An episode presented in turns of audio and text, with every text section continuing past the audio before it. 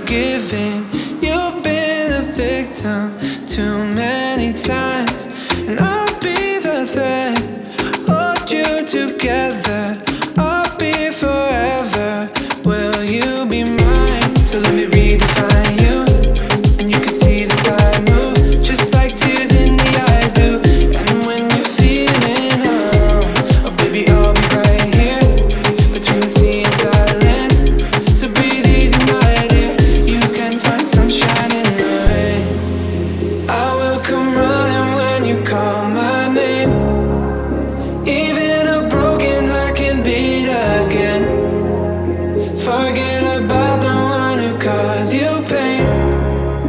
I swear